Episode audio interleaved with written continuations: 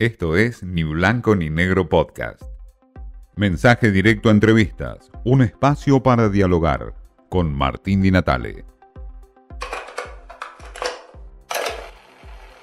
Bien, Luciano Román es proyectario de Reacción de la Nación, pero sobre todo tiene una mirada interesante sobre la comunicación política, la comunicación en términos de presidentes.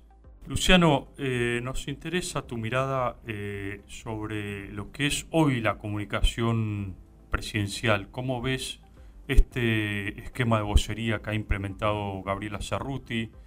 Eh, ¿Cómo la ves a Cerruti como portavoz oficial? En comparación también con otros países del mundo, ¿no? ¿Cómo está funcionando? Mira, Martín, yo tengo la verdad una mirada muy, crítica.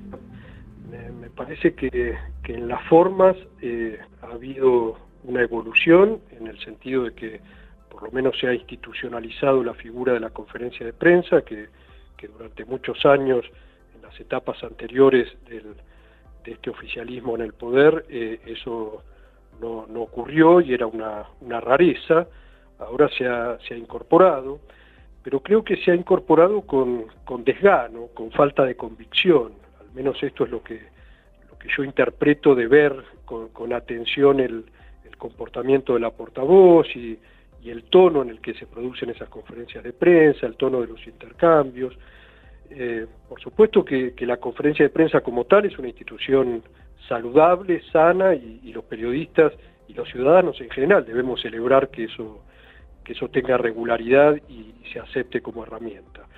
Pero, pero me parece que debería tener un genuino eh, tono de, servicio por la información pública y ese tono no, lo veo.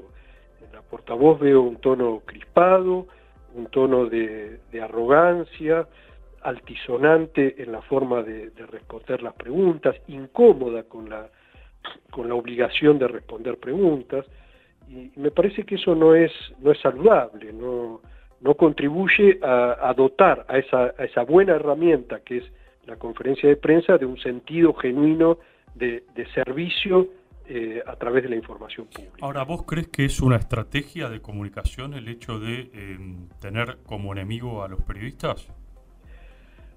Yo no sé si es una estrategia, creo que es más vale una, eh, una característica de, este gobierno y de, este, ah, de un determinado sector del oficialismo, que, que ha hecho del combate con la prensa eh, con, el periodismo independiente una, forma de acción.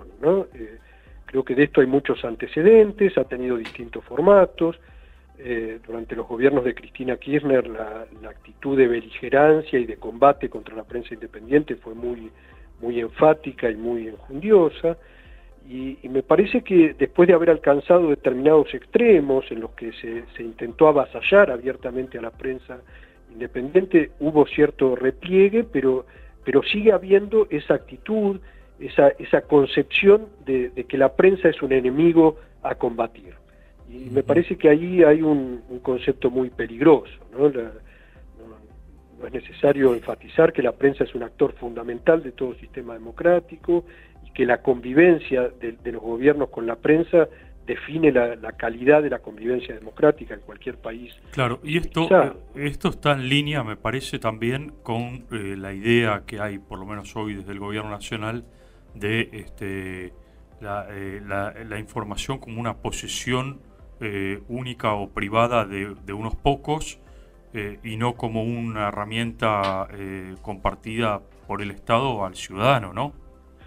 Seguro, seguro. Yo creo que hay que hay muchas confusiones de fondo en torno de esto, ¿no? Y eh, que esa incomodidad que traduce el, oficialismo con, la prensa eh, parte de eh, una dificultad para comprender el rol de la prensa y para adaptarse a, ese, a ese rol.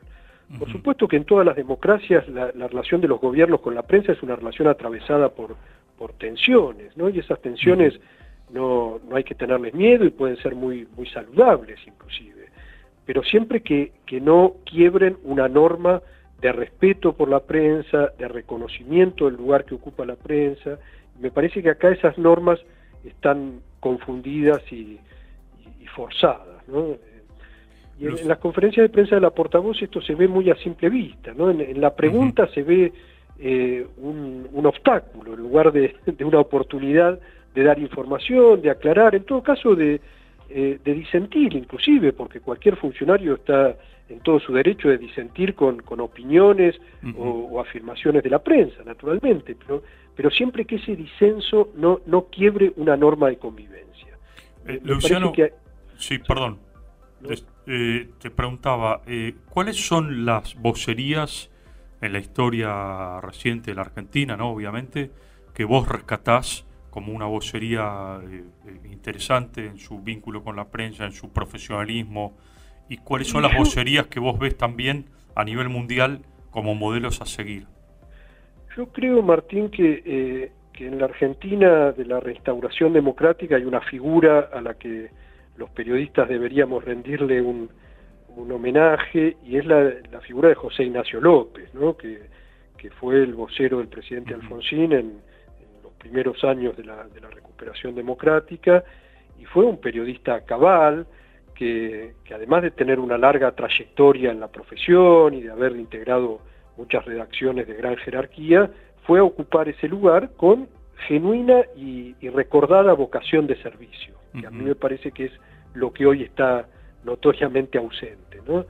Eh, y José Ignacio López, al que hace pocas semanas le, hizo un homenaje a la Academia Nacional de Periodismo, eh, es recordado por, por haberle hecho quizá la pregunta más más valiente y más corajuda a, Videla, eh, en plena dictadura y en, el momento más, más duro de la dictadura, ¿no? cuando, cuando él en, una conferencia de prensa le preguntó por los desaparecidos y puso a Videla en evidencia y puso a Videla en la incomodidad de tener que contestar una pregunta. Eh, de manera que, que, los pergaminos de José Ignacio López están fuera de toda discusión y me parece que después de, o desde esa trayectoria, ocupó con muchísima dignidad y con muchísima ejemplaridad ese rol de, vocero oficial del presidente en, el gobierno de Alfonsín. Yo creo que, en el mundo eh, me, cuesta identificar eh, actores individuales, pero lo, que hay son eh, modelos de funcionamiento muy, muy interesantes. La, la Casa Blanca tiene un dispositivo de, conferencias de prensa eh, casi cotidianas, eh, en, las que el intercambio con los periodistas se asume tanto desde el vocero, del portavoz presidencial, como desde el propio presidente muchas veces. ¿no? Yo el, otro día en una columna que escribí en La Nación sobre el rol de la portavoz en Argentina decía, hay hasta una cuestión escenográfica, Martín, a la que me parece que, vale la pena prestarle alguna atención.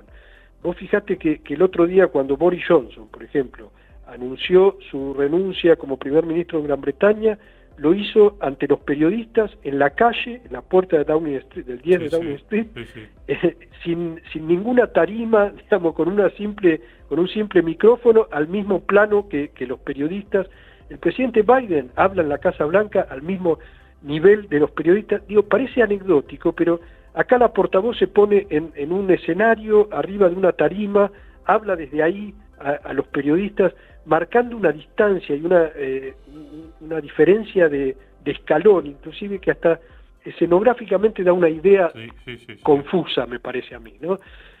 yo creo que, hay que mirar esos modelos internacionales en los que se ha consolidado una larguísima tradición, porque esto no, no viene del actual presidente norteamericano, por ejemplo, sino de, de todos los presidentes que han entendido esa, esa obligación de dar, de informar sobre sus actos de gobierno ante la prensa como una obligación esencial de la función republicana. ¿no? Hablábamos con Luciano Román de las conferencias de prensa como institución, pero al mismo tiempo el rol de la portavoz de Gabriela Cerruti, que muchas veces no cumple con ese rol institucional que le corresponde y por supuesto que pone a los periodistas como enemigos número uno. Y por supuesto, el rol que le compete a la comunicación presidencial en este caso. Esto fue Ni Blanco ni Negro Podcast.